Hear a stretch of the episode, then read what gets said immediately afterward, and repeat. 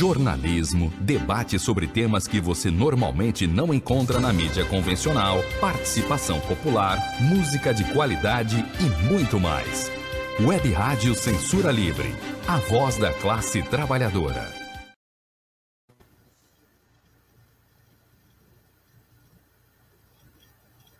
Alô, alô, amigos e amigas ouvintes, estamos no ar ao vivo. Sou o, sou o economista Almir César Filho e a pauta de hoje é o jornalismo, especificamente o jornalismo econômico. Como a mídia, a imprensa cobre o noticiário econômico aqui no Brasil, especialmente na atual época de governo Jair Bolsonaro e administração da política econômica pelo ministro da Economia, Paulo Guedes. O tema principal é imprensa e noticiário econômico em tempos de Bolsonaro e Paulo Guedes. Como convidado, dividindo aqui a tela comigo, esse bate-papo aqui conosco, o Marcos de Oliveira, chefe de redação do jornal Monitor Mercantil. E mais, o quadro Informe Econômico, com a análise das notícias econômicas em destaque dos últimos dias. Vamos rodar a nossa vinheta? Economia é fácil. A informação traduzida para a sua linguagem. Com Almir Cesar Filho. Prazerzão falar com vocês aqui ao vivo. Segunda-feira, 29 de novembro de 2021. Começa agora mais um episódio inédito e ao vivo do programa Economia Fácil, aqui nas plataformas da web Rádio Censura Livre. Sou o Almir Cesar Filho, eu e nossos convidados debatemos com vocês, ouvintes, os temas econômicos mais importantes do momento, em linguagem fácil e na ótica dos trabalhadores. Esta é a edição do dia 29 de novembro de 2021. Isso mesmo, uma segunda-feira. Estamos estreando um novo dia, um novo horário aqui para o programa, a pedido de vocês. Então, por favor, dê um feedback positivo diante da nossa troca é, de dia e horário. Né? Agora, vamos começar sempre às segundas-feiras, às 20 horas. O tema principal dessa edição é imprensa e noticiário econômico em, tempo, em tempos de Bolsonaro e Paulo Guedes. Como eu disse a vocês, também tem o informe econômico, com as notícias em destaque nos últimos dias, a gente analisando. A gente separou três incríveis notícias, fique até o final. Mas aqui conosco, para o nosso bate-papo, para o tema principal, o Marcos de Oliveira, que é chefe de redação do jornal Monitor Mercantil. Dessa vez, numa rara oportunidade, vamos inverter. Ao invés de um jornalista entrevistando um economista, um economista entrevistando um jornalista. Marcos, é um prazer tê-lo aqui pela primeira vez. É, confesso aos ouvintes é, do Economia Fácil que estou bem empolgado, né? É, em chamá-lo aqui participar aqui conosco. É, eu sou um leitor diário do Monitor Mercantil há muitos e muitos anos, leio principalmente os, os artigos assinados por você e sua coluna é, que você tem no jornal, que inclusive são uma das principais fontes de informação econômica minha para a minha profissão, para a minha atuação profissional, e inclusive para preparar aqui o programa. Então, queria já de antemão te agradecer bastante por ter aceitado o nosso convite. Marcos, te chamo aqui para dar sua saudação aos nossos ouvintes e aproveita, se apresenta e o veículo que você, que você atua, né? o quase centenário jornal Monitor Mercantil. Marcos. É, boa noite, Almir, é, ouvintes. Eu, primeiro que eu agradeço o convite. É, é uma oportunidade para a gente estar debatendo aí um tema que é pouco pouco visto, né? A, a, imprensa de modo geral não fala da imprensa, é um é uma há um, um certo não chega a ser um tabu, mas há um certo limite ali sobre isso e só só é, corrigindo, o Monitor Mercantil está com 109 anos. O Monitor Mercantil foi fundado em 1912. 12. É, nós somos um dos sobreviventes aí jornais centenários do país, junto com mais ou menos 16, se eu não me engano, agora a Folha de São Paulo fez 100 anos, são, se eu não me engano, 17 ou 18 jornais centenários que ainda mantêm é, edição diária no país. E até por conta disso, o Monitor Mercantil, junto com esses jornais e mais uns 30 e poucos jornais de Portugal, está concorrendo aí ao título de memória da humanidade pela Unesco. Provavelmente que ano bacana. que vem, é, a iniciativa da Associação dos Profissionais de Imprensa de Portugal e, de, e do Brasil, aqui, especialmente de Pernambuco, e provavelmente ano que vem a gente deve ter aí inaugurando é, pela primeira vez um jornal vai é, um jornal, no caso são 50 e poucos jornais, vão ter esse título. Poxa, que legal, inclusive saber isso. É o, em vez de falar quase centenário, mais que centenário. Né? O mais que centenário é jornal Monitor Mercantil. Então a gente está, é, como eu disse, convidamos aqui o, o Marcos, né? É a primeira vez também aqui no na nosso programa que vamos estar falando sobre imprensa. Né? A gente às vezes tangencia os assuntos, né? mas a gente vai estar falando diretamente sobre a imprensa, como a imprensa cobre a pauta econômica, as notícias econômicas. Mas antes de é, começarmos nossa conversa sobre o tema principal, queria chamar você, amigo e amiga ouvinte, a participar conosco aqui do, do nosso programa, né? É, então, botar aqui na tela as formas, né? Obviamente, pedir o like de vocês e, e, que vocês compartilhem nas suas redes sociais e se inscreva aqui nas plataformas da Web Rádio Censura Livre, né? Mas você pode participar aqui conosco deixando um comentário aqui no vídeo, né? Tanto no chat quanto na caixa de comentários, que a gente vai responder ao vivo, tá bom? A outra coisa, é, outra forma, é você mandar uma mensagem de WhatsApp. Nossa, nossa conta é o 21, código de área, 21 96553 8908, vou repetir, 96553 8908. Nós temos um e-mail, contato clweb, arroba clwebradio.com. Ah, redes sociais, a gente tem um Twitter, arroba Livre, o Facebook, vários de vocês devem estar nos acompanhando pelo Facebook, então arroba Web Rádio Censura Livre, mas a gente também tem o Instagram, que são formas de vocês também marcar a gente, mandar uma mensagem, tá certo? É, depois eu volto aqui trazendo mais interação com vocês, tá bom?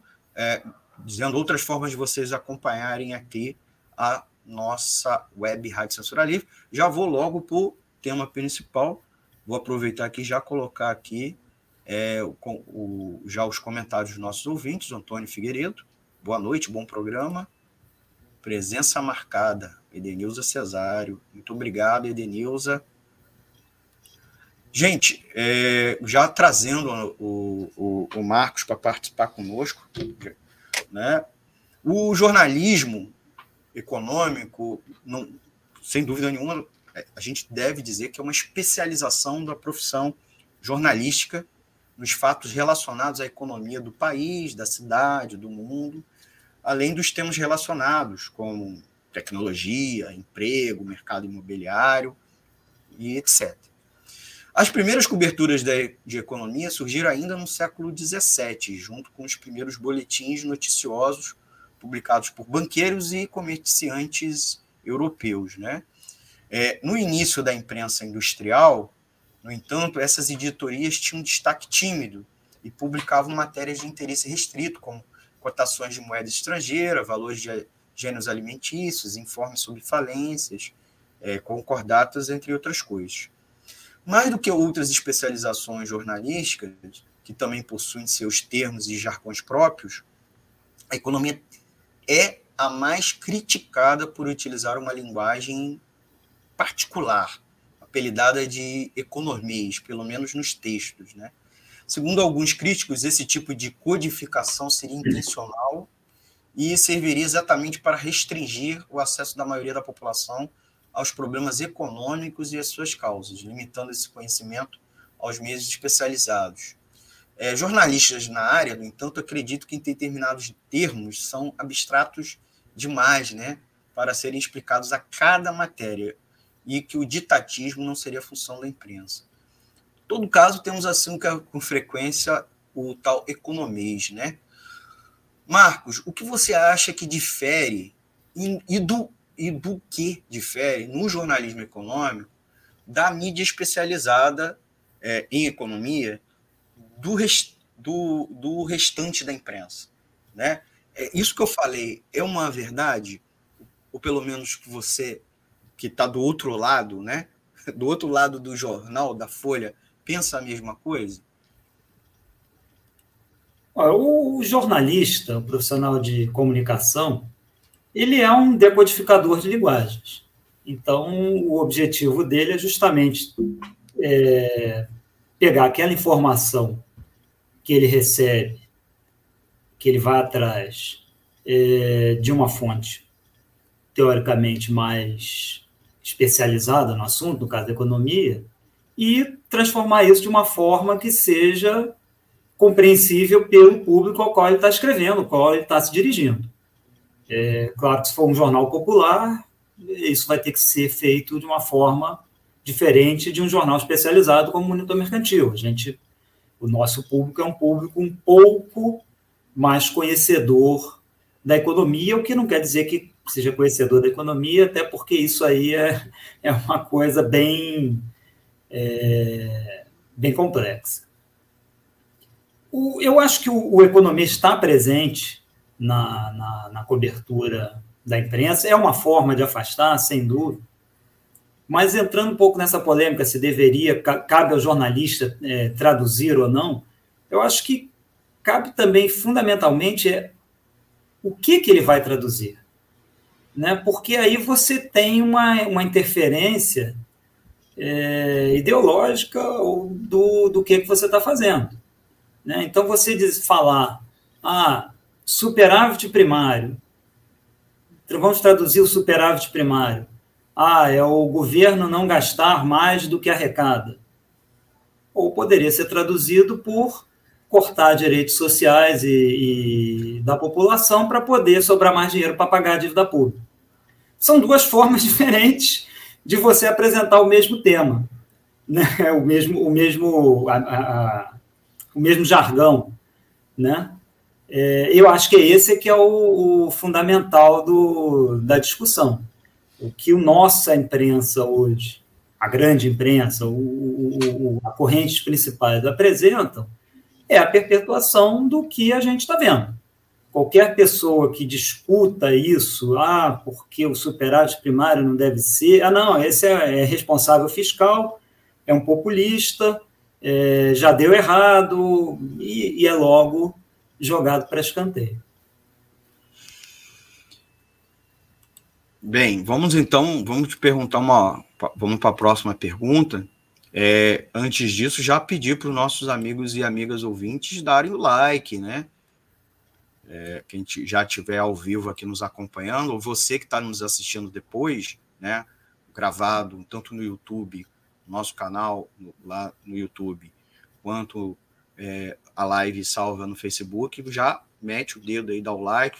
O like é bom porque dá um feedback para a gente, também educa seu algoritmo é, da, nas suas redes sociais para você receber mais conteúdo da web rádio Censura Livre.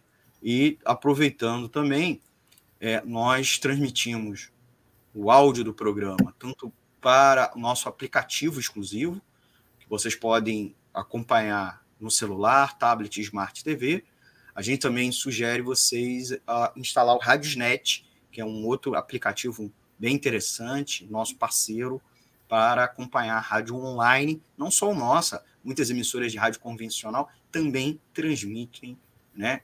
É, na época a gente estava numa rádio convencional, né? A gente também, vocês podiam nos acompanhar pela, pelo é, aplicativo. E a gente também tem o nosso site, o www.clwebradio.com, com reprises, reapresentações e, é claro, também matérias impressas nossas lá no site. Marcos, é, mais uma vez agradecendo a sua participação aqui com, conosco, é, já te fazer uma segunda pergunta. É, uma parcela do público costuma criticar bastante, tá? É, uh, critica bastante o fato que uma se não toda a mídia, boa parte da mídia, se alinha demais e automaticamente com as posições do mercado financeiro e das entidades empresariais, pessoas, as entidades patronais da indústria, do comércio, do agronegócio. É, outra questão controversa é a escolha dos especialistas ouvidos. Em outras editorias, houve-se com mais frequência pesquisadores e professores, muitos de escolas e vertentes acadêmicas, distintas entre si, né, bem diversas. Enquanto na economia, ou para na, na editoria de economia, né, é, vemos gente do mercado financeiro predominando, principalmente analistas de mercado, estrategistas-chefe ou estrategistas, muito poucos economistas profissionais. Quando são, são economistas e economistas-chefes de bancos e poucos ligados a empresas é, de indústria, de comércio e mesmo de entidades patronais. São poucos, né? mas aparecem mais. É, mas muito poucos mesmo a gente vê professores universitários e de outras instituições de pesquisa. Né? Em, em saúde, acabei de ver uma entrevista na, na CNN, chamou uma pesquisadora da Fiocruz, chamou é, uma professora, um, um outro momento, um professor universitário. Mas na economia a gente não vê. E essa, essa impressão procede, você percebe isso, pelo menos, na, na, nos veículos que lhes são concorrentes? Por que esse motivo? E como ser independente e passar também a impressão ao público de independência perante o mercado financeiro e os interesses das associações empresariais? Marcos. Uma resposta curta, sim. É, desde que eu estava indo na faculdade, isso já tem um bocado de tempo, foi no século passado, não foi no século retrasado, apesar de alguns duvidarem, é, que o número de fontes, especialmente de fontes na economia, é muito restrito. Não restrito pela ausência de fontes, restrito pela procura delas. Né? Então, a gente costumava dizer que tem ali 13, 15 fontes, 20 no máximo, que se revezam, dando o, os seus as suas opiniões, as suas análises. E eu, eu acho que esse movimento, inclusive, é, piorou muito nos últimos tempos. É, você, algum tempo atrás, você ia ouvir alguém de, de energia, você ouvia o Pinguele Rosa da, da COP, você ouvia hum, técnicos que têm alguma, é, alguma independência. Né? Hoje em dia, isso está cada vez mais difícil. Você vai ouvir alguém na área de petróleo, você vai ouvir o, o lobista é, das companhias de, de, de, petróleo, conhecido, inclusive, lobista das companhias de petróleo, apesar dele ser professor de uma, ou, ou era professor de uma faculdade federal. É, no caso do, do, da macroeconomia, do, da economia mais geral, isso é, é pior. Né? Você, basicamente, o que você falou, você ouve economistas, chefes do, de empresas do setor financeiro. E já dizia o, o Zé Carlos de Assis, jornalista, é, professor, economista, é, não confie na opinião de alguém que tem seu dinheiro envolvido no assunto. É, assim, é, isso desmente, ou pelo menos você dá somente este lado, ele vai contra o que os, os grandes meios de comunicação pregam para fora nos seus manuais de redação, nos seus códigos de ética e tudo mais. Você está ouvindo sobre um assunto que interfere basicamente em como aquele, aquela instituição financeira vai se comportar, você vai ouvir um cara daquela instituição financeira. O que é uma coisa que, vamos dizer, não é o, o, o padrão. Você não vai pedir para um deputado do PL comentar sobre o, o orçamento secreto.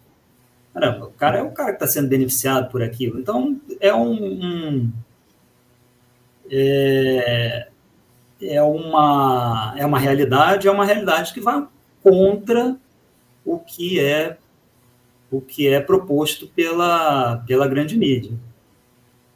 Por que, que isso acontece? basicamente, que são os grandes financiadores. Se você for olhar ali no, no intervalo comercial, ou for olhar nos, nos sites, nos jornais do, do, da grande imprensa, chamada grande, grande mídia, vamos colocar, é, são empresas do setor financeiro. E isso se agravou porque o setor financeiro cada vez mais tem um papel preponderante na economia.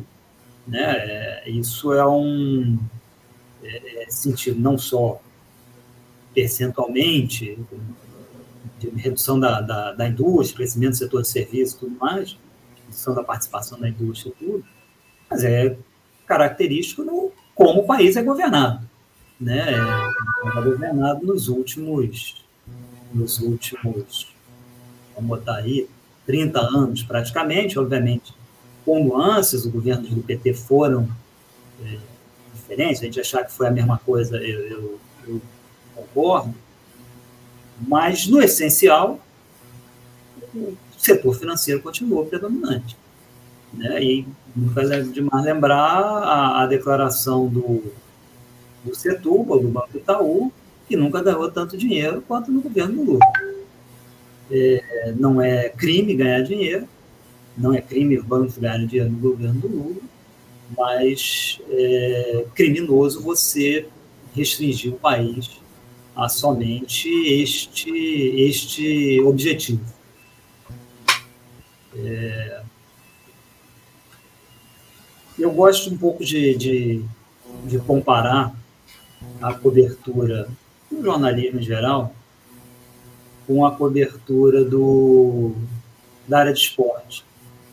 Que é na área de esporte que todas aquelas regras são, que são teoricamente seguidas pelos jornais, elas são mais, vamos ter mais dribladas.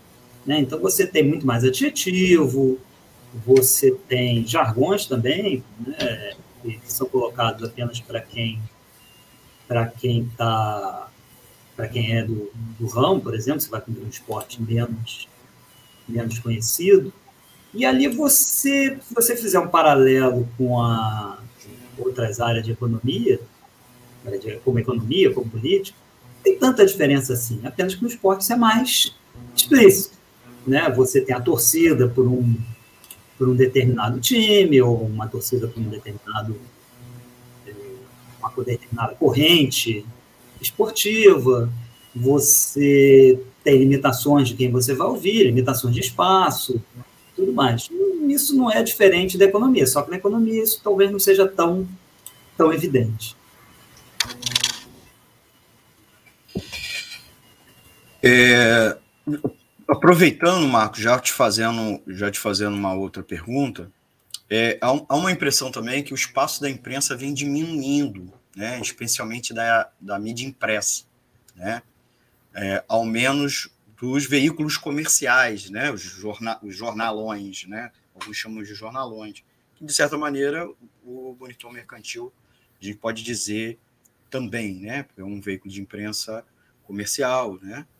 É, ele, ele, ele é sustentado pelos anunciantes e pela venda e assinatura. Não é, não é já como alguns veículos que é ligado aos movimentos, né? Ou às entidades, ou também esses, esses portais de mídia que têm outras formas de se financiar, como também é, outras formas de de, de veículos impressos. O que fazer diante da queda nos leitores pagos e nos anunciantes? E como o monitor mercantil vem se mantendo diante desse cenário, né, na qual, inclusive, nós antigamente tínhamos mais veículos, né? Atualmente nós temos especializados em economia, dedicados à economia, centralmente ou exclusivamente. Nós temos exame, nós temos o Isto é Dinheiro, nós temos a Época Negócios, é, os jornais, é, o Valor Econômico, Diário Mercantil e o próprio Monitor. Mas num passado muito recente, nós tínhamos ainda outros veículos, nós tínhamos a Gazeta Mercantil, né? e chegamos a ter o Brasil Econômico, e ainda tínhamos o Jornal do Comércio do Rio de Janeiro. Todos estão extintos, né? esses, esses três últimos que eu mencionei. E aí, o que o, que o monitor mercantil vem fazendo para sobreviver, é, com, inclusive do ponto de vista sobreviver comercialmente, mas também não ficar tão dependente do mercado financeiro e garantir essa independência que você mesmo estava é, mencionando? Eu acho que aí a gente junta é, alguns, alguns fatores da própria é, mudança tecnológica mesmo, da mudança da, da, da, cultura, né? Você hoje você tem uma predominância por leitura é, de, de notícias por, por via online, então você há uma, há uma queda na parte de impresso, especialmente, né? revistas e, e, e jornais. E você tem também um pouco o esgotamento do, daquele, daqueles veículos que não se, não se apegaram aos seus públicos. Na verdade, a gente vê boa parte dos veículos da, da grande mídia, eles vão contra o público deles. Exemplo, o Globo. Boa parte dos leitores do Globo são funcionários públicos aposentados, funcionários públicos e tudo mais. E você vê o Globo eleger como uma das suas é, metas a reforma da Previdência e privatização. Então, você é, brigar com seu público, você acaba afastando seu público. E ele acaba encerrando aquela, aquela ligação que tinha, vai diminuindo. É, hoje em dia, banca de jornal não é mais um lugar onde você vai comprar seu jornal. Você vai comprar qualquer outra coisa, menos comprar o seu jornal. Até porque a maioria das notícias você já leu no dia anterior ou lê no próprio site do jornal. Então, você é, há, uma, há uma tendência de você diminuir é, a leitura impressa. Hoje em dia, muito mais restrita ao pessoal com idade mais, mais, com mais idade, né? Está acostumado àquilo. É, eu, particularmente, eu, eu gosto de ler impresso, tanto jornal, quanto revista, quanto livro, é, o que impede também de estar tá vendo direto no, nos sites, e que eu acho que é por aí o, o, caminho que todos estão buscando. Qual é o caminho exato? Acho que não existe. Para o caminho vai depender de cada um. É, se isso vai conseguir sustentar essas organizações de mídia daqui para frente é aquela pergunta de um milhão de dólares. Ninguém sabe exatamente. Um milhão de dólares hoje em dia poderia ser pouco, né? Vamos botar aí 100 milhões de dólares. É, o, é, aquela, é aquela resposta que você não tem a partir do momento que você está tendo. É, é, achar que a comunicação não é um bom negócio, um excelente negócio. Só que ele está concentrado basicamente em dois, em duas grandes empresas, Google e Facebook suas, suas, seus vários sabores. YouTube, Instagram, o que seja. Né? É, são extremamente lucrativos, são, são empresas que basicamente vivem de comunicação e tem muito de notícia naquilo ali. É, então, existe um caminho. Só que esse caminho hoje é monopolizado. Elas monopolizam, não saberia aqui dizer o, o, o percentual, mas vamos chutar 70% da 70% da verba publicitária mundial, né? Então é, é um, é um caminho a ser buscado, é uma é uma é uma bola a ser dividida. Como a gente, como é que o monitor vê isso? A gente está de alguns anos é, com uma integração muito grande com a área digital, e nos últimos dois anos, é difícil contar o ano 2020, porque o ano 2020 parece que é aquele ano que você vai pensar o que é que aconteceu e não aconteceu nada. É, e aconteceu muita coisa. Mas, vamos dizer, nos últimos dois anos, o digital começa a ter, no, no nosso negócio, é, começa a ter uma predominância em termos de leitura, em termos de engajamento, em termos financeiros, não, é, ainda, mas com um crescimento bom nessa área. Há, há uma vantagem do, do, do, desse modelo digital é que você depende menos do anunciante tradicional. Você acaba abrindo espaço para outros anunciantes, tanto pode ser através da mídia, da, da, das migalhas que a mídia, tipo o Google, te repassa, quanto outros, outros tipos de, de, de parcerias e anúncios que te permitem é, rentabilizar teu negócio. Marcos, agradecendo você participando aqui com a gente. Somos aqui no Economia Fácil, edição do dia 29 de novembro de 2021, conversando com Marcos de Oliveira, chefe de redação do jornal Monitor Mercantil. Nós estamos conversando aí sobre imprensa, mídia e notícias econômicas, como a mídia e a imprensa se relacionam com as, com as notícias econômicas, como cobre, especialmente agora nessa, nesses anos de governo Bolsonaro, né? A gente já tem várias participações dos nossos ouvintes. É, o Adriano Espínola Cavalheiro, que é advogado lá de Uberlândia, Uberlândia, desculpe, de Uberaba, Minas Gerais, Triângulo Mineiro. Vou continuar vendo no YouTube. Boa noite a todos. A leitura digital é realizada superficialmente, ao contrário do impresso. Ele, ele deixou esse comentário aqui no Facebook. E isso aqui vamos conversar um pouco no próximo bloco, porque nós vamos entrar no, no nosso intervalo para as campanhas da Web Rádio Censura Livre. Convido você a vocês aguardarem essa ótima entrevista aqui com o Marcos de Oliveira e nós já voltamos com o segundo bloco aqui dessa entrevista e também convido você até o final, porque no terceiro bloco a gente traz o informe econômico com os destaques do noticiário econômico do dia.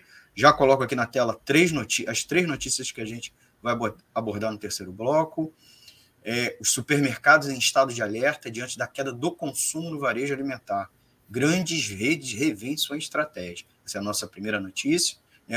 Aí, inclusive, o fato da, do extra, né, da rede extra fechar, né, e o Carrefour fechar a rede de supermercado e se dedicar só à parte de hipermercado. Então, são mudanças consideráveis nessa parte de varejo, é, causados aí pela queda do consumo de alimentos, né?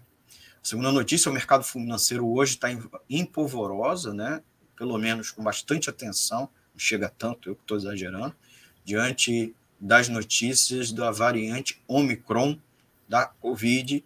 E a notícia 3 é sobre o Pix, né?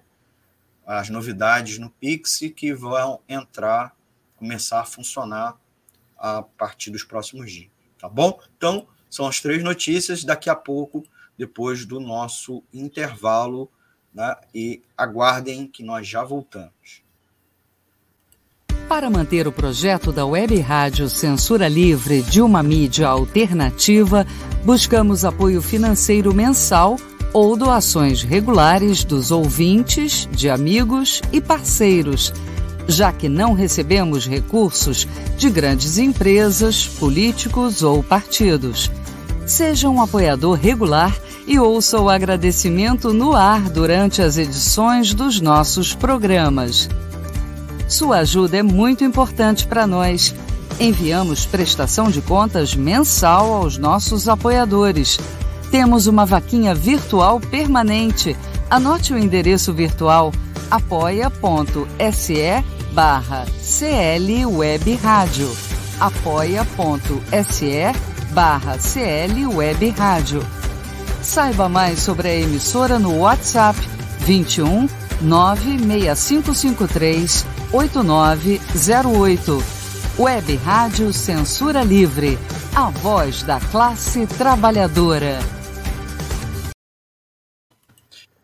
Já voltamos, já voltamos. Daqui a é, voltamos com o nosso programa Economia Fácil, edição do dia 29 de novembro de 2021. Vou aproveitar um pouquinho antes aqui, que eu estava ajeitando é, a operação, eu vou botar mais um, uma, uma, uma vinhetinha e a gente já volta, tá?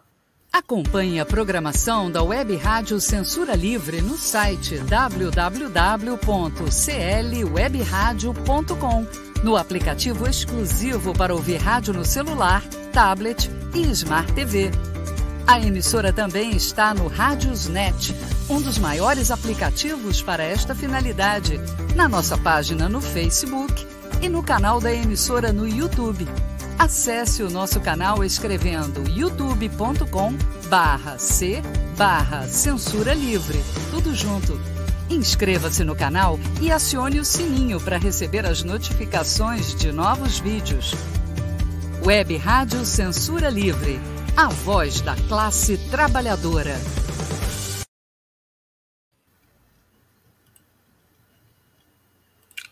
Voltamos, voltamos com a Economia Fácil, edição do dia 29 de novembro de 2021. Sou Almir Cesar Filho e aqui comigo Marcos de Oliveira, chefe de redação do Monitor Mercantil, jornal mais que centenário. Muito orgulho de estar entrevistando ele, até pela, pela história do jornal. Né? Quem quiser acompanhar ele, o jornal, a sua versão digital, o site é www.monitormercantil.com.br, né? E o jornal foi fundado em 2012, logo ele tem 109 anos, porque eu fiquei falando no início, quase centenário. Na verdade, eu tinha que ter escrito aqui mais que centenário, quase 110 anos de jornal. Eu aproveito, botar aqui, um, botei um, uma fotinho aqui, é, que tal o Marcos lendo o jornal, a foto dele de divulgação, e também a imagem do site, né? Para quem não conhece o jornal Monitor Mercantil, eu que já fui assinante no momento, não estou assinante do jornal, mas sigo lendo todo dia. E a gente estava fazendo essa entrevista aqui, não é jabá, não, pode até parecer que eu estou elogiando, mas vocês que nos acompanham regularmente sabem o quanto que eu elogio o jornal, até por destoar bastante da maior parte da imprensa e da imprensa de economia. Inclusive, por isso que a gente sempre é, chama uh, vocês, amigos e amigas ouvintes, a acompanhar esse veículo de imprensa, né? E convidamos o Marcos aqui justamente por isso, para dar a opinião dele, esse contraponto que a gente vê em boa parte da, da imprensa comercial brasileira, né? E aí eu já começo com uma terceira já com uma, uma, na verdade, é uma quarta pergunta, né? Já até me perdi aqui, mas é uma quarta pergunta que é que vai vai direto a alguns questionamentos feitos cotidianamente, recorrentemente pelos nossos ouvintes, né? Uma, uma deles é que a imprensa, de maneira geral, costuma é, até destoar um pouco do discurso do Bolsonaro e do Paulo Guedes é, com relação ao a, temas como comportamento, moralidade, né, cultura, né, questões de, envolvendo democracia. Mas, Marcos, a gente vê com frequência que na parte da agenda econômica, boa parte dos grandes veículos que fazem até uma, vamos dizer assim, oposição ao governo, né? como os veículos da, das organizações Globo, a, os veículos da, da Folha da Manhã, né? Da, do, do, grupo Folha da Manhã, o UOL, que agora teve uma estrutura, né? que, ó, só para explicar, né? UOL Notícias, o, o, a, a Folha de São Paulo, a Folha de São Paulo Online, né? E mesmo o Estado de São Paulo, para citar os três maiores veículos de comunicação empresarial do país, fazem essa oposição ao Bolsonaro, oposição mesmo, são antagônicos em, em várias, é, várias, em vários temas. Mas na parte de economia não são, muito pelo contrário, pressionam até o governo a favor das pautas que o governo está defendendo, né? É, um determinado projeto de lei é, que o Paulo Guedes apresentou, que vários setores de governo, inclusive, pegaram o microfone e falaram que são contra, ou o Bolsonaro relativizou, o governo, a imprensa vai lá e defende a fundo. Então, eles, a imprensa consegue ser mais realista que o rei nos temas econômicos. Você atribui isso a quê? Né? A gente estava começando a falar dessa captura, você não usou essa expressão, do mercado financeiro e dos grandes, é, do grande capital a mídia. É isso, mas não só, porque às vezes eles conseguem ser até mais do que as entidades empresariais defendem, coisa e tal. É, é isso, é, é essa relação só da captura econômica do grande capital aos veículos de comunicação, ou porque há interesse também de classe, né? porque os donos desses veículos estão ligados também ao resultado dessa pauta, né? Dessa agenda econômica, é, a outros elementos, você atribui a isso? E por que essa distinção nos outros temas não? Qual é o seu ponto de vista como, como jornalista, como chefe de redação de um veículo é, ligado à economia, especificamente? Você citou aí o, o, grupo Folha da Manhã, né? UOL, Folha de São Paulo e tudo mais, que hoje em dia é um grupo que tem sua renda muito mais financeira, né? Ele é um, é, é, é um banco. Hoje em dia, o grupo Folha de São Paulo é um banco, com as suas disputas internas lá entre, é, entre sócios, né, entre os irmãos, é, mas ele virou um banco, na verdade. Então, isso aí acho que é, é, exemplifica bem essa captura. O, você colocou muito bem, nas pautas sociais, é, naquelas em que o, os meios de comunicação buscam uma sintonia com a sua com o seu público, eles são bastante críticos ao governo Bolsonaro, até porque o governo Bolsonaro, na visão deles, é, não é nem conservador, é retrógrado, retrógrado nessa, nessa, nesses temas. É, e muitos desses temas também estão colocados tendo uma, uma, uma visão é, mais global que engloba, inclusive, a economia. Né? O tema do racismo, por exemplo, acho que é um tema que perpassa muito por isso. Né? Então, o, o, os grandes meios de comunicação acabam, neste ponto de vista, sendo críticos. Agora, na parte de economia, não. É, é, é, é alinhamento total e a crítica existe quando, é, por um, algum motivo, e normalmente motivo de sobrevivência política, o governo foge um pouco daquela pauta estreita. Então, a, a, é, o, o relaxamento do teto fiscal, por exemplo, caramba, está sendo criticado ali tudo, Faria Lima, é, entidades, entidades empresariais, mercado financeiro todo, e isso refletido no, no, nos meios de comunicação, que refletem e reverberam, né? então é, é uma coisa que se autoalimenta, é, aí, aí são críticas, mas são críticas porque eles não estão fazendo tão radical quanto deveria.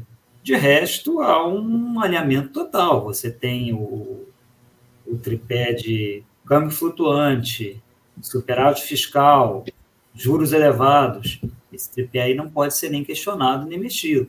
Qualquer coisa disso aí é fora. A responsabilidade fiscal, como se você é, fizesse investimentos, como foi no ano passado, por exemplo, necessários, gastos necessários, isso fosse ser responsável. Não, responsável era você deixar morrer em vez de 600 mil, você deixar morrer 1 milhão e 200, 1 milhão e meio, 2 milhões. É, então, todos, é, tudo isso acaba se estabilizando, no, no, no, se estabelecendo no noticiário econômico.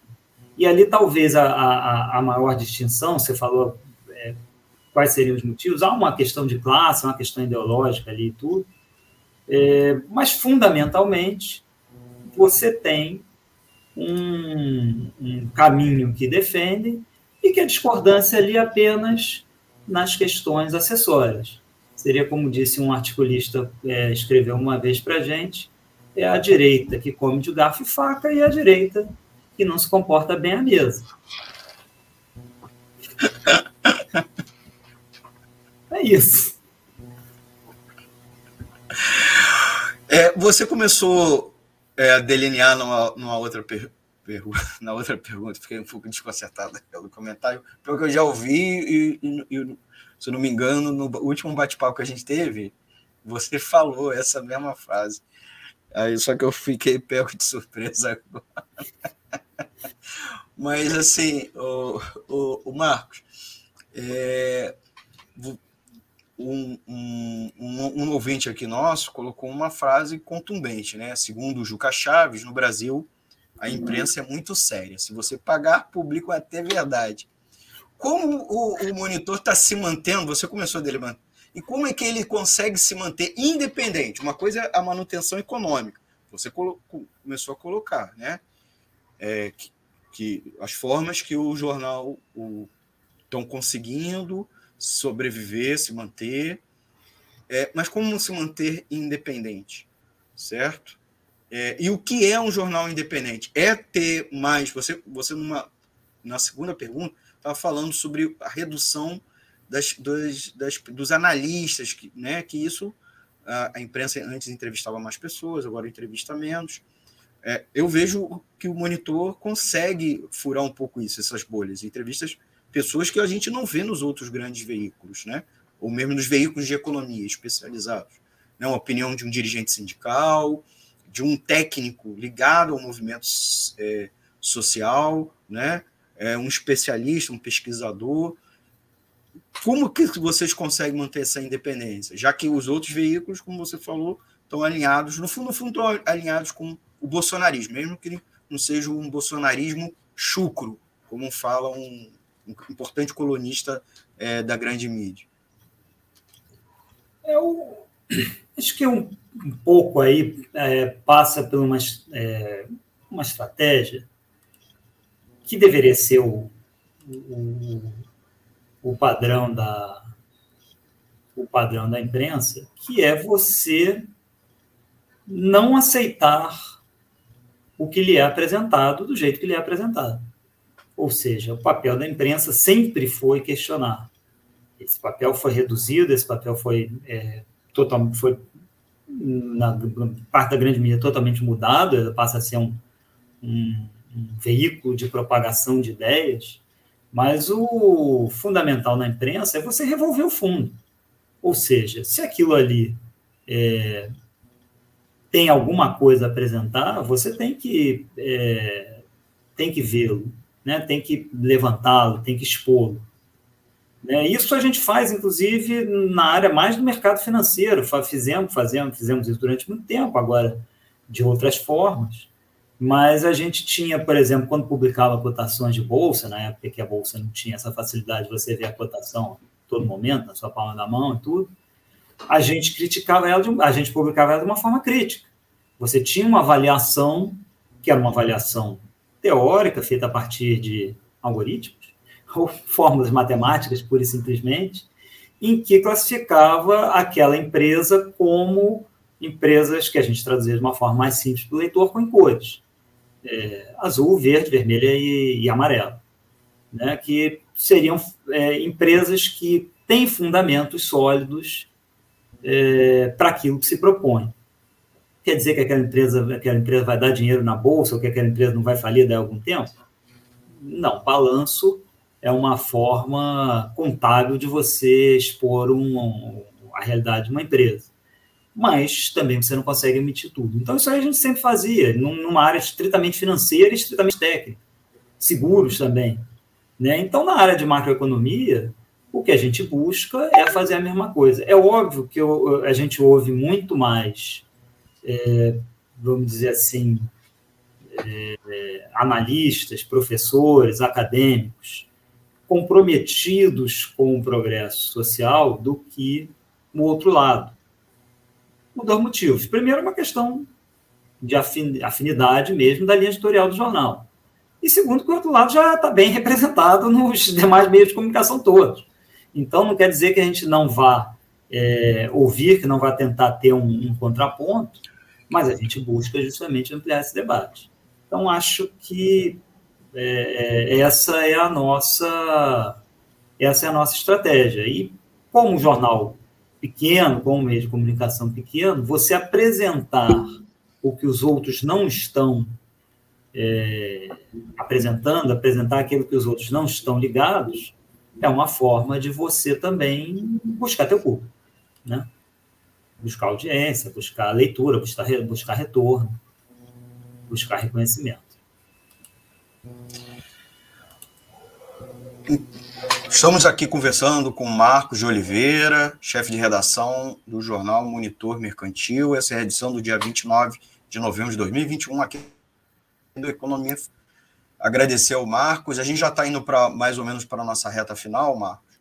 É, mas a gente ainda tem mais umas, pelo menos umas duas perguntas antes de fechar, com o tempo estourando ou não, tem que fazer a você, aproveitando a sua presença. Agradecer mais uma vez por você ter aceitado o convite.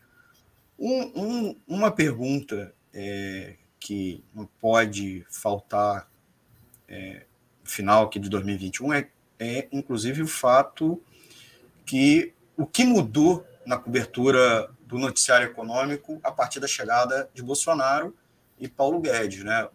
Os dois estão completando quase três anos de governo, né? É, eles têm uma forma de fazer política e também anunciar a política econômica diferente dos outros governos. Né? Eles são políticos que dão muitas declarações, em geral exageradas, é, quando não mentirosas, e muitas vezes perturbadoras, inclusive perturbadoras no sentido que a, a, a, mídia comercial, mesmo de economia, costuma dar destaque é, à plausibilidade, a, a, questão da previsibilidade, né, a questão das expectativas. Eles dão notícias, eles, desculpa, eles dão declarações que perturbam o mercado, mesmo quando defendem e eles defendem recorrentemente, pelo menos da boca para fora, o livre mercado e principalmente interesses do capital privado, especialmente do mercado financeiro. Por sua vez, a mídia é acusada de defender, como eu já disse, né, ante essas pautas, é, defender as pautas econômicas, mesmo que as culturais, comportamentais, não. É, o que mudou da cobertura, na sua avaliação, né, tanto da, dos seus pares, né, das suas co-irmãs, e, e, do seu próprio jornal que você está à frente, como gestor, como um chefe de redação, no caso. É o, o Paulo Guedes, falando mais, vamos dizer assim, de quem, quem aplica a, a, a política econômica, ele não, não muda radicalmente o que vinha sendo feito nos últimos anos. Na verdade, ele é, prossegue o que vinha sendo feito, radicaliza, até por ter um, um, uma, um apoio maior é, negociado no Congresso, conseguiu aprovar, por exemplo, a reforma da Previdência, que com o Temer não conseguiu, é, mas que já era algo que já vinha sendo buscado. Então, na verdade, você há uma manutenção do, da política econômica, de uma forma mais rústica, né, como a gente já conversou aqui, né, uma forma um pouco menos é, menos elaborada, há, um, há um, um, um, aumento, e isso talvez seja o mais preocupante de tudo, da desconstrução do que a gente é, conseguiu fazer de melhor até agora no Brasil.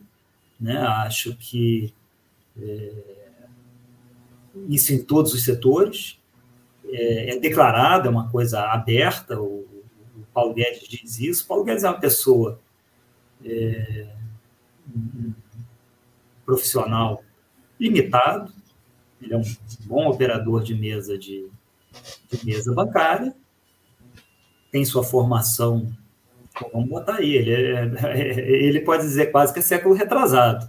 Né? E a cabeça que ele tem da Universidade de Chicago pode dizer que é século retrasado. Nem Chicago mais se defende o que o, que o Paulo Guedes defende. É, não é uma pessoa, não é uma. Como é que eu vou dizer? Não é, um, não é uma pessoa é, difícil de falar. Eu já tive a oportunidade de falar com ele há mais tempo atrás, não era quando era ministro e tudo mais mais quando ele era conhecido, até pouco depois, quando ele era conhecido no mercado como Beato Salu, né? Porque ele era um, ele sempre foi meio outsider, né? Ele sempre foi meio fora, inclusive do próprio mercado financeiro, apesar de extremamente competente nessa área. Ele é uma pessoa extremamente é, conversável e tudo, só que com uma visão, deve ter se piorado ao longo dos, dos tempos, uma visão extremamente ultrapassada. Então, isso aí talvez tenha sido o que, o que, o que mais mudou na forma da gente encarar o governo. Agora, a gente continua ali com a minha receita das privatizações, com a receita do, do, da prioridade para o serviço da dívida pública. A gente, esse, esse semana passada, foi semana passada, é, a gente fez lá um, no monitoring público uma matéria em que o, o, serviço da dívida já, já corresponde a mais de 50% do orçamento. Né? Historicamente, ali, ele vem ali na faixa dos 40 e pouco, 42, 43 e tal. É, esse ano, até agora, executado, está na faixa de 54. Então, é, você vê realmente é o, é o rabo abanando o cavalo. Né? Aquilo que deveria ser o, o, o secundário, aquilo que deveria ser o, o, dirigido pelo, pelo, pela parte principal, que era a parte de desenvolvimento da economia do país, acaba sendo dirigido pelo setor financeiro. E isso já vem, já vem há muito tempo. É, é, é claro que com nuances, mas fundamentalmente o, o, os governos do PT não conseguiram quebrar isso. É, eu até brinco, precisou vir um neoliberal de carteirinha para botar no debate o, a tributação dos dividendos. 12 anos, 12, 14 anos do PT, é, não foi, isso não foi para frente. Estamos aí conversando com Marcos de Oliveira, chefe de redação do Monitor Mercantil. É, queria mandar um, um abraço para quem está nos acompanhando ao vivo, de quem já deu like, eu estou conseguindo ver aqui nas nossas plataformas, o Antônio Duarte, o Adriano Espíndola Cavalheiro, o Carlos Eduardo de Alencastro e o Antônio de Pádua Figueiredo. Dê o seu like aqui na edição ao vivo, que a gente vai te mencionar aqui e te agradecer aqui no ar, tá bom, gente? Se você estiver nos assistindo a edição depois, gravado, né, salvo, você deixa aqui seu like que numa próxima edição a gente também deixa um recadinho, manda um alô, tá? Que a gente manda um abraço para vocês também numa próxima edição. É, eu, eu queria, antes de fazer a nossa, praticamente a nossa penúltima pergunta, por conta do tempo, é, perguntar para os nossos amigos e amigas ouvintes se eles sabem nos seguir nas redes sociais, né? Lembrar a todos que nós temos uma conta no Twitter, arroba WR Censura Livre, é, também no Facebook, muitos estão inclusive acompanhando aqui a live pelo Facebook, simultânea a nossa transmissão pelo YouTube, que nós procure a gente lá a, pelo arroba Web Rádio Censura Livre e também no Instagram, tá? Que a gente inclusive faz, coloca fotos de coberturas é, jornalistas e também é, divulgação. Vai lá, procura a gente, arroba Rádio Censura Livre. E o final dessa live aqui, a gente vai subir o áudio, né? Vai subir é, para o formato é, para o formato em podcast. Você pode nos seguir nas plataformas de podcast, né, nos agregadores, no Spotify, Ancho, Google Podcast e nos demais principais agregadores. Como eu disse, a gente está aqui conversando com o Marcos de Oliveira. É, queria fazer uma das últimas, penúltimas perguntas por causa do tempo. Né? Você, ouvinte, também pode deixar aqui, que a gente ou vai fazer no máximo de tempo, ou não, vamos mandar para ele, e ele já está convidado para uma próxima edição aqui, para continuar esse bate-papo. Marco, você acha que a agenda da, ter, da tal terceira via, né, porque a eleição presidencial está antecipada, né?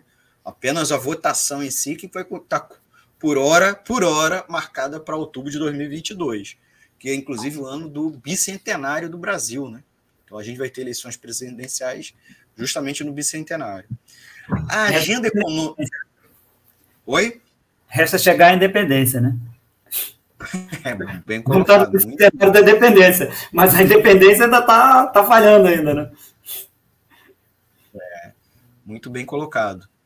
É, pelo menos a independência do ponto de vista econômico, né? A nossa é, soberania econômica, né? Mas, assim, a, a agenda econômica dos candidatos da terceira via, de certa maneira, pelo menos pré-candidato, está aí colocada, né? Tá... elas são diferentes, são diferentes, melhor, desculpa, são diferentes da de Bolsonaro e de Paulo Guedes, especialmente na economia, mas não só a sua, sua avaliação. Uma outra coisa, é porque a mídia não gosta de Lula, apesar de anos de alta do PIB e dos lucros e do seu respeito aos fundamentos macroeconômicos da era FHC, como respeito à dívida pública, o pé macroeconômico, né, câmbio, dívida, superávit, que você estava inclusive mencionando a questão da dívida, que o serviço da dívida já atingiu 50% do orçamento né, anual. É, e é isso. Terceira via e Lula. Qual é a sua avaliação sobre eleições de 2022, que na prática já começou, Marcos? É, bom, vou, vou falar mais do ponto de vista econômico, do ponto de vista político, não vou me arriscar, não vou me arriscar, não. É, olha, terceira via é um, uma coisa inexistente. Na verdade, eu ainda estou procurando a segunda, é, sendo um pouco radical.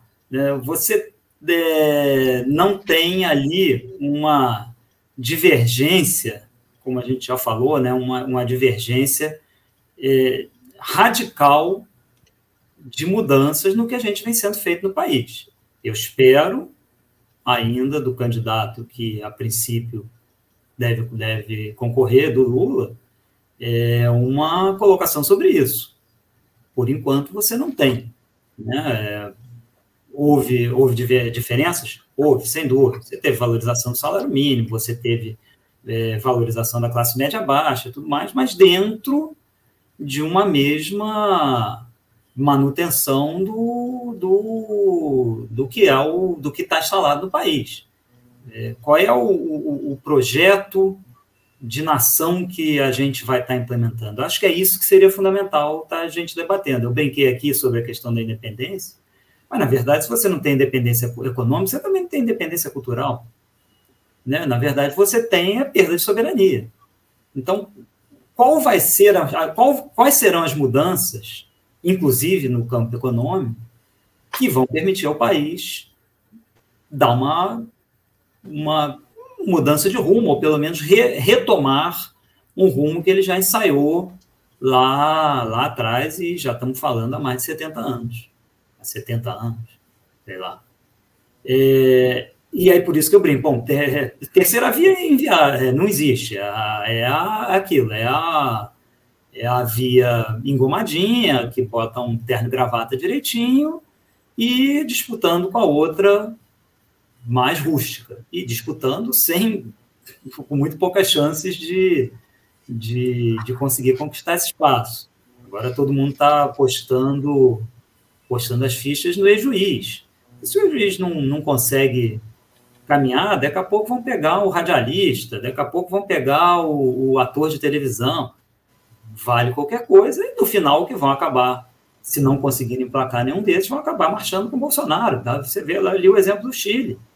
Está agora acontecendo. O, o, o, o cara que defende é, Pinochet está sendo apoiado pelo Pinheira, está sendo apoiado pela, teoricamente, a direita arrumadinha que tinha lá no Chile. E aqui não tem a menor dúvida. Se o Bolsonaro for é, o o candidato viável, todos eles vão embarcar com tranquilidade na canoa do Bolsonaro. Só não embarcarão caso ele não seja viável.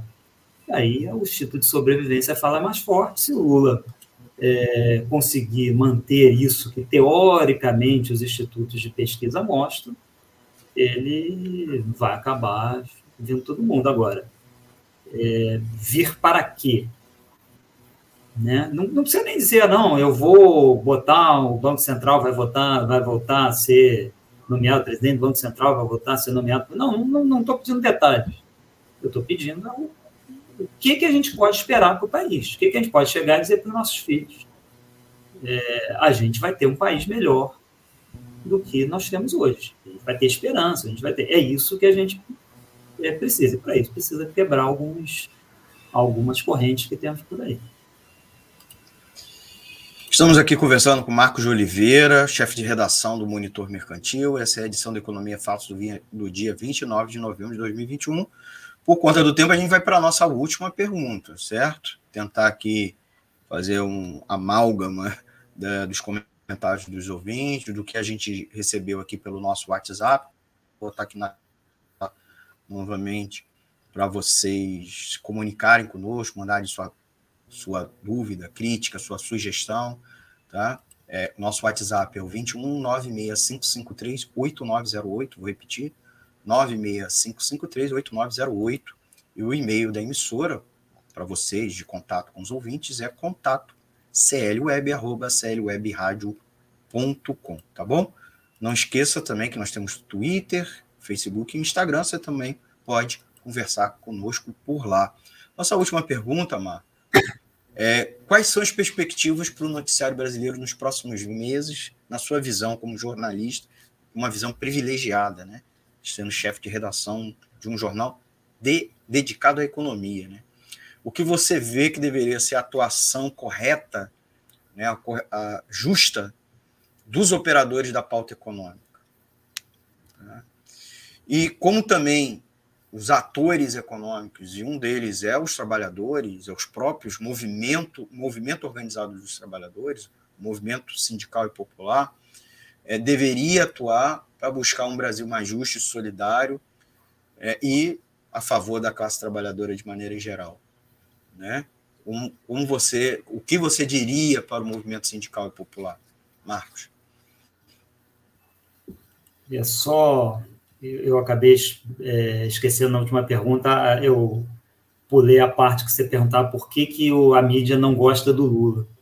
É, pulei até porque não tem essa resposta, mas é, eu acho que é basicamente uma questão de classe mesmo. Acho que ali é uma questão de classe mesmo. Acho que o que, que cria essa resistência é porque o Lula, no fundamental, não é um deles, ainda que buscasse essa legitimação através de algumas, alguns atos. É, quanto à pauta para o ano que vem, eu acho que com, dificilmente a gente vai conseguir escapar do que é, de modo geral, nas eleições. A gente vai ficar discutindo o secundário e vai deixar de lado o, o principal.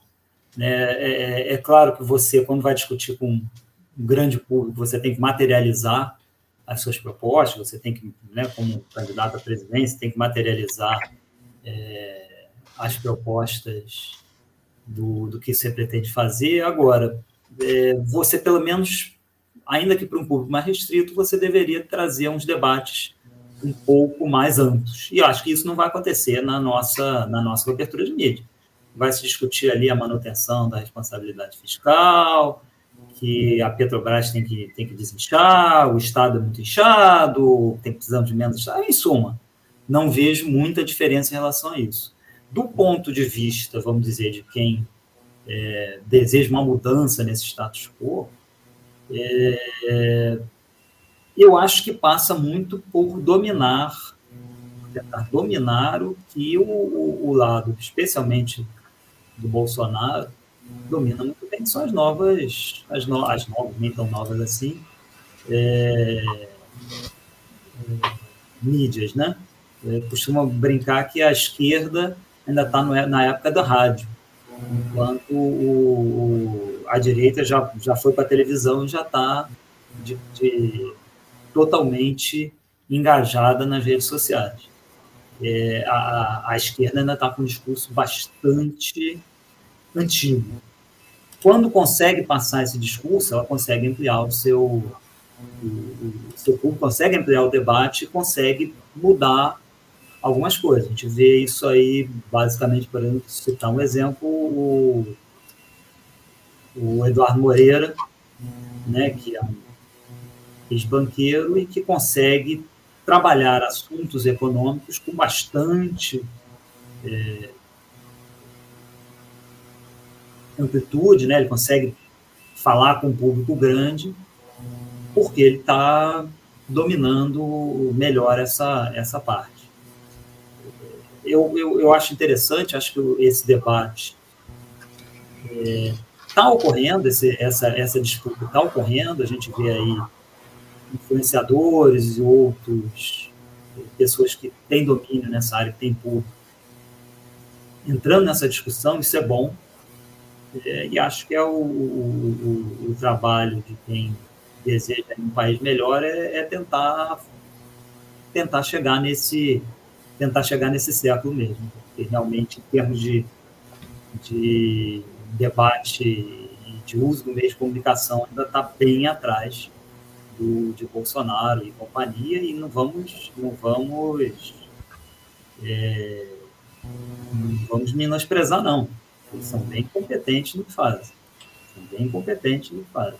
É, a maior parte das coisas, ainda que com muitos erros, e está piorando esses erros, mas a maior parte das coisas obedece a um objetivo, obedece a um princípio, ainda que a, a um primeiro momento aquilo ali não seja perceptível. E aí a esquerda é, embarca embarca com, com o maior prazer na casca de bananas que eles, que eles lançam e fica discutindo é, temas secundários, enquanto eles conseguem ir aí passando a visão dele.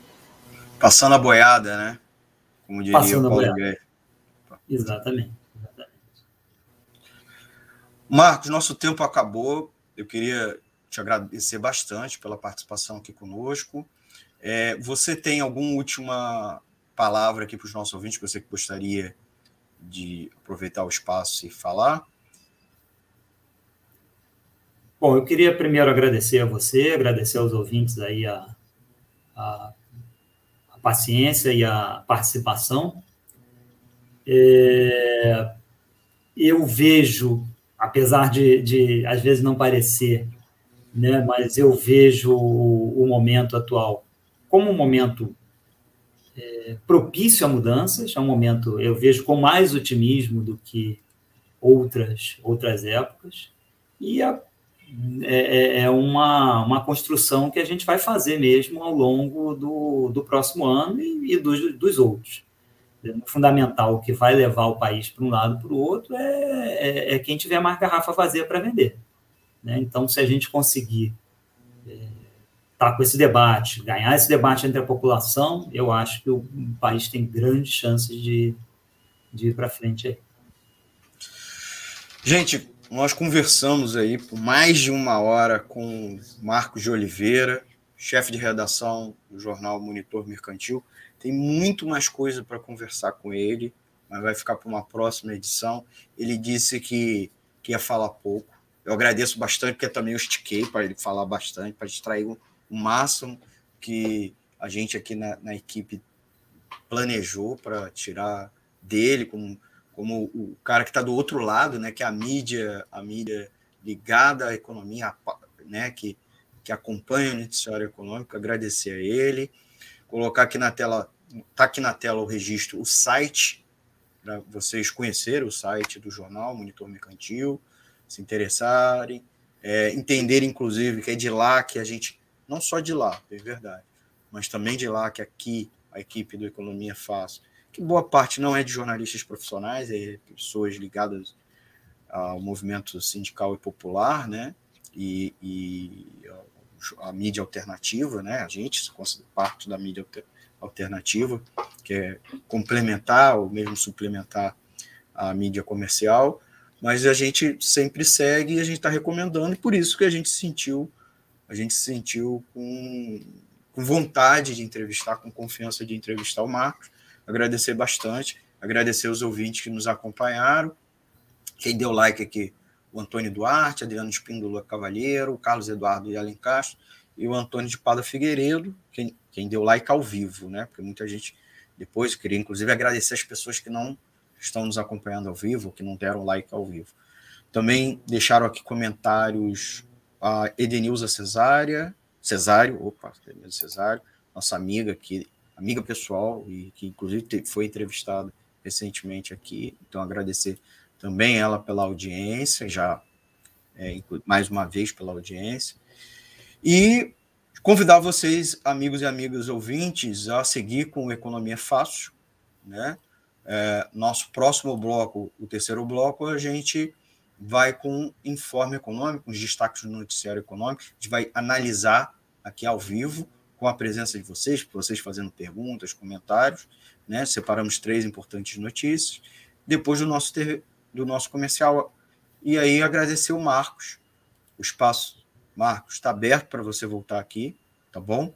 Né? E o que você nos indicar também de notícia mais à frente, né? Tra trazer informação, querer entrar ao vivo aqui com a gente, trazendo uma informação de redação, o espaço está aberto para você e para sua equipe, tá bom? Além, obviamente, da nossa recomendação dos ouvintes para você, tá bem? Tá, obrigado, te agradeço. Gente, vamos no nosso intervalo e a gente já volta tá, com o terceiro bloco, terceiro e último bloco aqui do Economia Fácil, dessa edição do dia 29 de novembro de 2021. Primeira edição às segundas-feiras. Estamos estreando essa nova, esse novo dia e data. Tá bom? Muito obrigado e até daqui a pouco. Muito obrigado, Marcos. Até uma próxima participação sua conosco. Obrigado.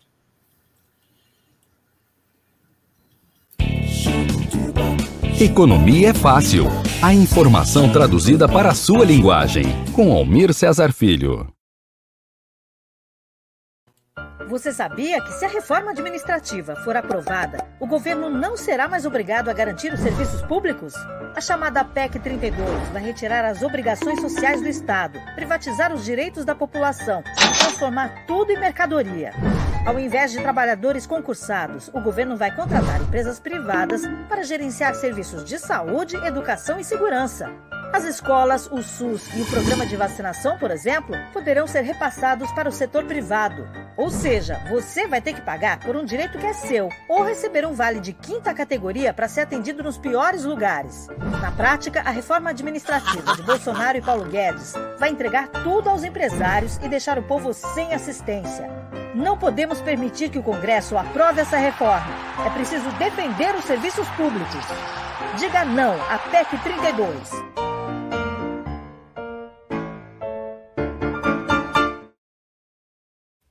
Para manter o projeto da Web Rádio Censura Livre de uma mídia alternativa, buscamos apoio financeiro mensal ou doações regulares dos ouvintes, de amigos e parceiros, já que não recebemos recursos de grandes empresas, políticos ou partidos.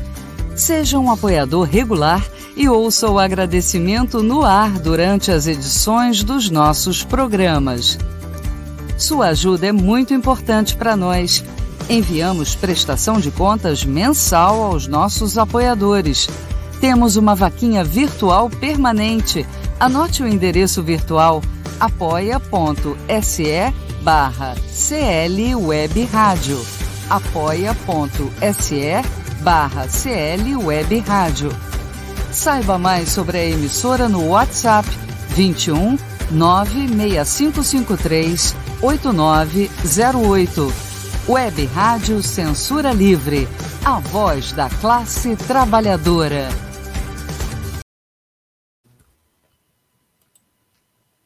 Para ajudar a Web Rádio Censura Livre, anote os dados da nossa conta. Banco Bradesco, agência 6666. Conta corrente número 5602, dígito 2. Se preferir, nosso Pix é 32 954 696 0001 81. Somos uma emissora sem fins lucrativos e as contribuições são para pagar os custos de manutenção e transmissão. Desde já agradecemos a sua ajuda. Web Rádio Censura Livre, a voz da classe trabalhadora.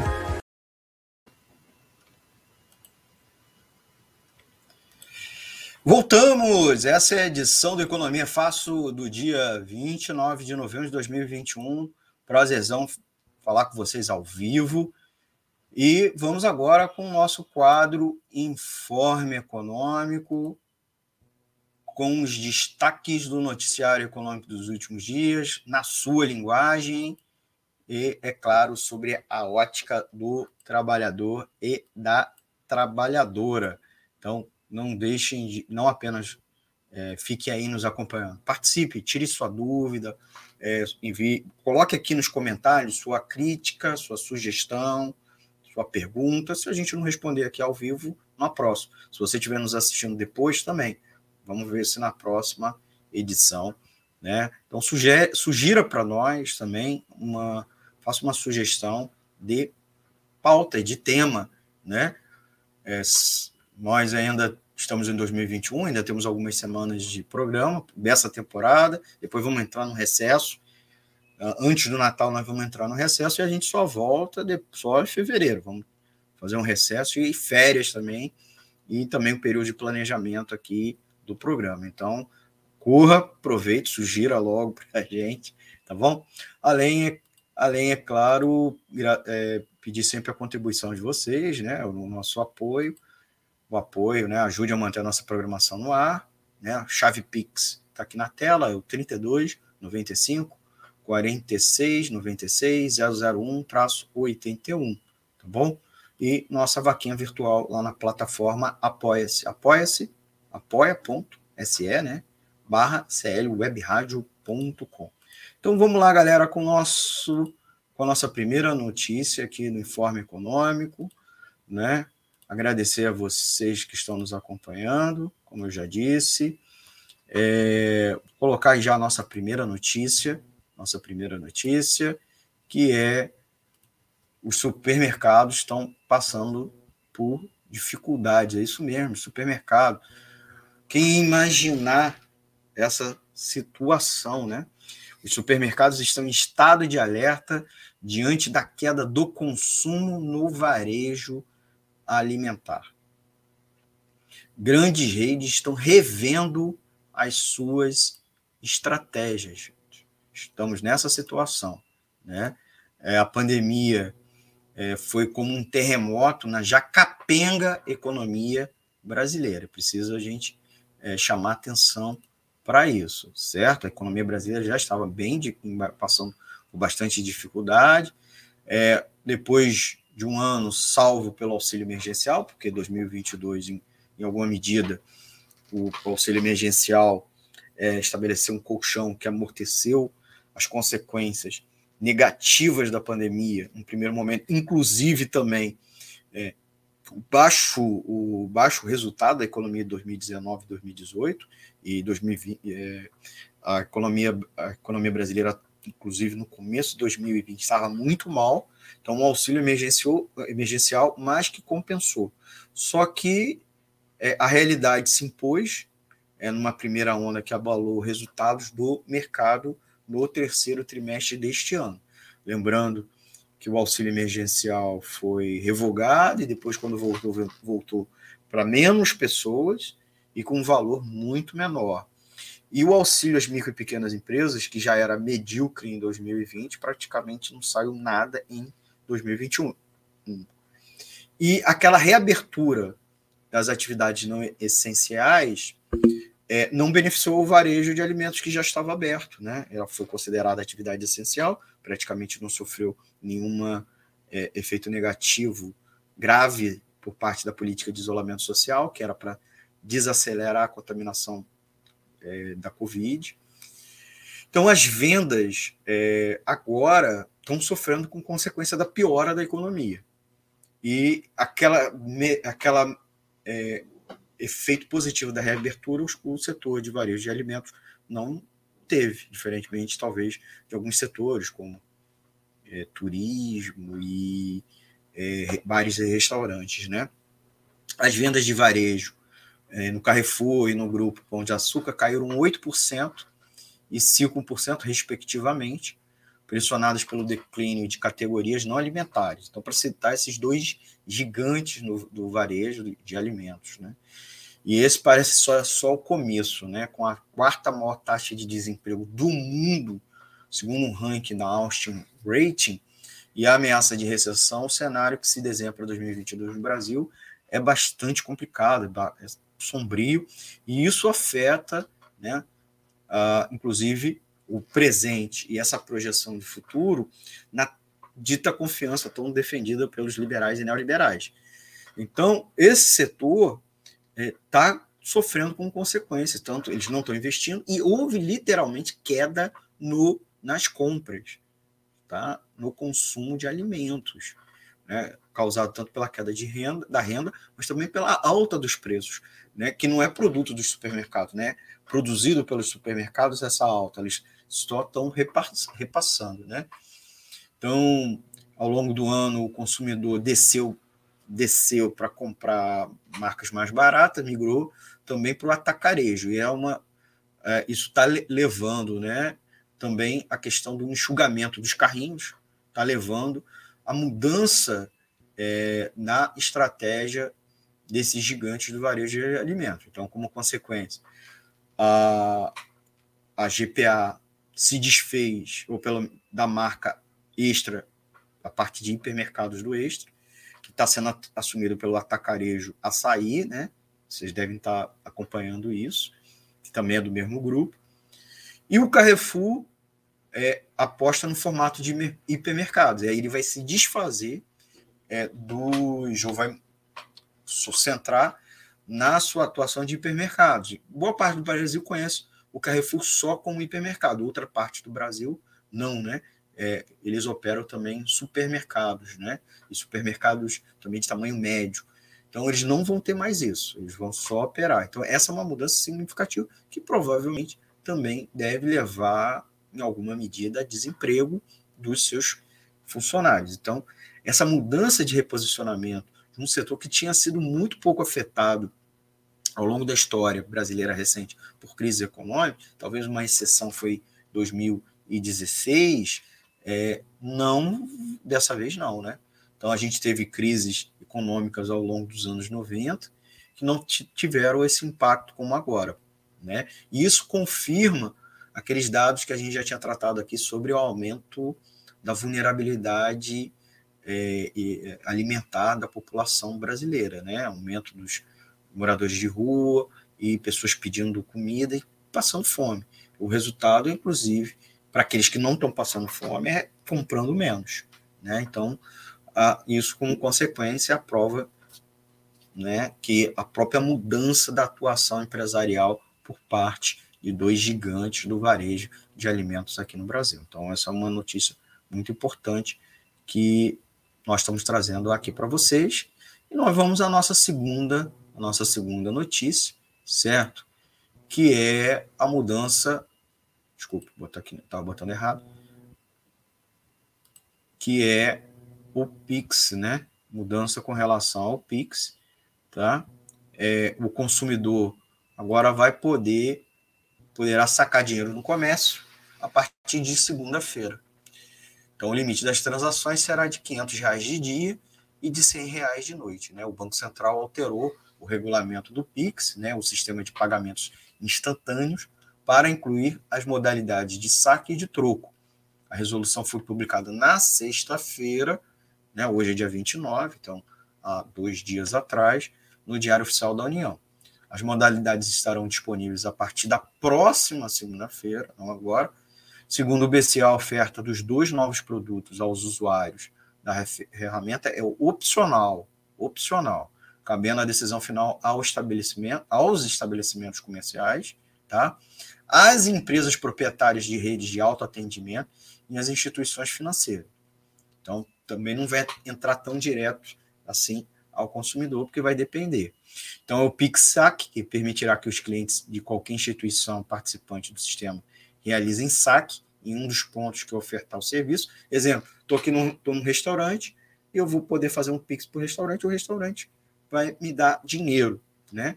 Estabelecimentos comerciais, redes de caixas eletrônicos compartilhados e participantes do PIX, por meio de seus serviços de autoatendimento, poderão ofertar o serviço. Né? Então, você vai fazer um, um Pix para o agente de saque em dinâmica similar a um Pix normal, a partir da leitura de um QR Code ou a partir do aplicativo do prestador de serviço. Você também vai ter a modalidade Pix Troco, que é muito parecida, né, é, praticamente idêntica. A diferença é que o saque de recursos em espécie pode ser feito durante o pagamento de uma compra a um estabelecimento. Nesse caso, o Pix é feito pelo valor total, ou seja, da compra mais o saque. No extrato do cliente aparecerá o valor correspondente ao saque e à compra. Então não, também não se preocupe. Outra coisa, o limite máximo das transações do Pix, saque e Pix, troco, será de 500 reais durante o dia e de 100 reais no período noturno, que é das 20 horas né, às 6 horas. De acordo com o Banco Central, haverá, no entanto, liberdade para que os ofertantes dos novos produtos de Pix trabalhem com limites inferiores a esses valores, caso considerem mais adequado aos seus fins. Tá bom, gente? Beleza? E vamos, vamos à nossa terceira e última notícia do dia. O mercado financeiro está de olho na variante Omicron da Covid, né? É, o mercado financeiro, principalmente as bolsas da Ásia, fecharam em queda nesta segunda-feira, nessa segunda-feira, 29 de novembro, repercutindo os temores do pregão de sexta-feira, mediante o avanço da Omicron, que é a nova variante da Covid-19, que também começa a se disseminar no continente. Internamente, os lucros industriais caíram na China. Tá? Apesar da queda nos lucros industriais nas bolsas na Ásia, o arrefecimento em relação às preocupações da nova variante do coronavírus contribuiu também para a alta do minério de ferro, que em Singapura teve alta de 1,48%, então passou a ser cotada a 102 dólares e 90 centavos, 90 centos, desculpa. Isso quer dizer que nós vamos ter uma alta de, de, dessa commodity e, consequentemente, dos produtos que a utilizam como insumo, certo?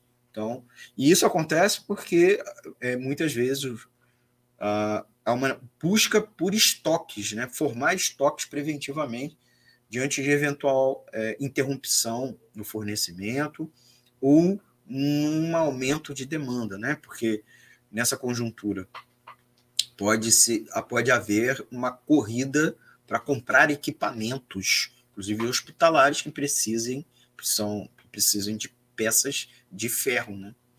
Então, as bolsas europeias é, já abriram em alta, se recuperando da realização da final da semana passada. Houve uma forte queda, e com situação de queda, muita gente compra né? e começa a vender é, na, na, na sessão, né, no pregão subsequente. Então, essa é a diferença, mas havia muita tensão, é, e a própria Lagarde disse que a zona do euro, né, a Lagarde, que é a Christine Lagarde, que é a presidente do Banco Central Europeu, que é a autoridade de política econômica da, daquela união, a, disse que a zona do euro está muito preparada para a nova onda da doença, até porque está passando por uma, uma, uma, um surto da variante Delta e a economia europeia que estava se recuperando, porque a, a sociedade europeia estava se abrindo, tava, reduziu drasticamente as medidas de isolamento social, tem muita gente hospitalizada, voltou a ter picos de morte.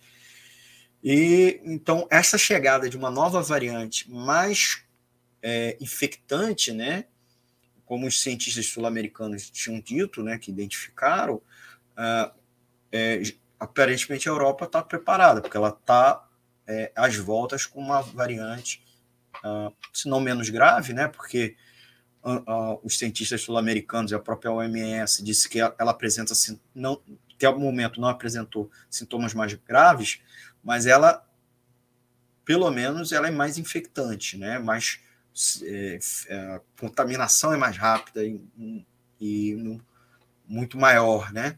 Acho que a palavra melhor dizer para vocês seria essa, né?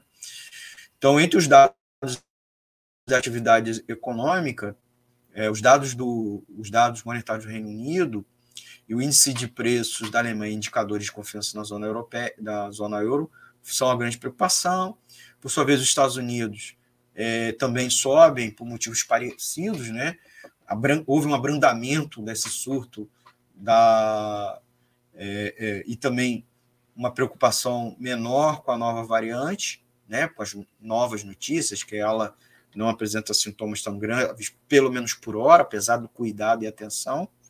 E também porque a Moderna se juntou ao Pfizer a informar que pode fabricar um imunizante rapidamente contra a nova variante. Né? Aqui no Brasil, os índices são mistos, né? preocupação, é, as projeções são de nova queda na Bolsa, né? a gente, antes de fechar aqui, é, e muito causado pela alta da inflação, né? A inflação já está é, projeções de, de 5% e PIB de 0,8%. Então, gente, é, são as notícias que a gente separou para vocês, certo? No nosso informe econômico, com, com as principais notícias da semana. A gente volta semana que vem, na próxima edição. Lembrando a todos e todas que nos acompanharam aqui ao vivo que o programa agora é às segundas-feiras. Quem quebrou, não, não, assistiu porque não sabe, ah, não assistiu ao vivo, porque não sabia, anote aí, passamos a ser todas as segundas-feiras às 20 horas. Aqui nós continuamos nas plataformas da Web Rádio Censura Livre, agradecendo a você pela participação ao vivo, pedindo a você aquela ajuda para manter o programa no ar, independente, apoiando a gente financeiramente na plataforma apoia-se barra CLWeb Rádio, é nosso Pix e também nossa conta corrente no Banco Bradesco, agência 6.666, conta corrente 5.602-2. Você deposita qualquer quantia para fortalecer e manter nosso projeto no ar.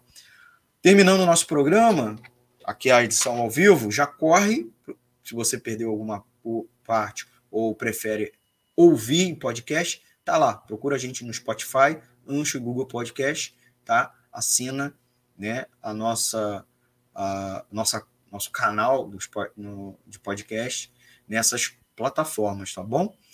Você sempre pode nos acompanhar também, apesar que o site está tendo uma instabilidade, a gente já está tentando corrigir. É, www.clwebradio.com e, é claro, pelos nossos aplicativos. Né? Você lá pode ouvir reprises e reapresentações. Siga a gente nas redes sociais, Twitter, Facebook, Instagram. E, é claro, se inscreva aqui no canal. Clique no sininho para receber as notificações de novos vídeos. Deixe um comentário e, é claro, dê o seu like para educar o seu algoritmo e você receber novos conteúdos e similares aos conteúdos da Web Rádio Censura Livre. Nosso muito obrigado. Até a nossa próxima edição, se, na segunda-feira, certo? É, a gente vai ter mais duas é, edições ainda esse ano, pelo menos, então fique ligado. E logo depois a gente vai para o nosso recesso, né? A gente também merece. Aqui, eu e o restante da equipe. Obrigado, gente. Até a nossa próxima edição do programa Economia Fácil. Tchau, tchau. Deixe seu comentário, sua sugestão, sua crítica, tá certo? E sua pergunta para a nossa próxima edição. Tchau, tchau. Jornalismo, debate sobre temas que você normalmente não encontra na mídia convencional, participação popular, música de qualidade e muito mais. Web Rádio Censura Livre, a voz da classe trabalhadora. Economia é fácil. A informação traduzida para a sua linguagem. Com Almir Cesar Filho.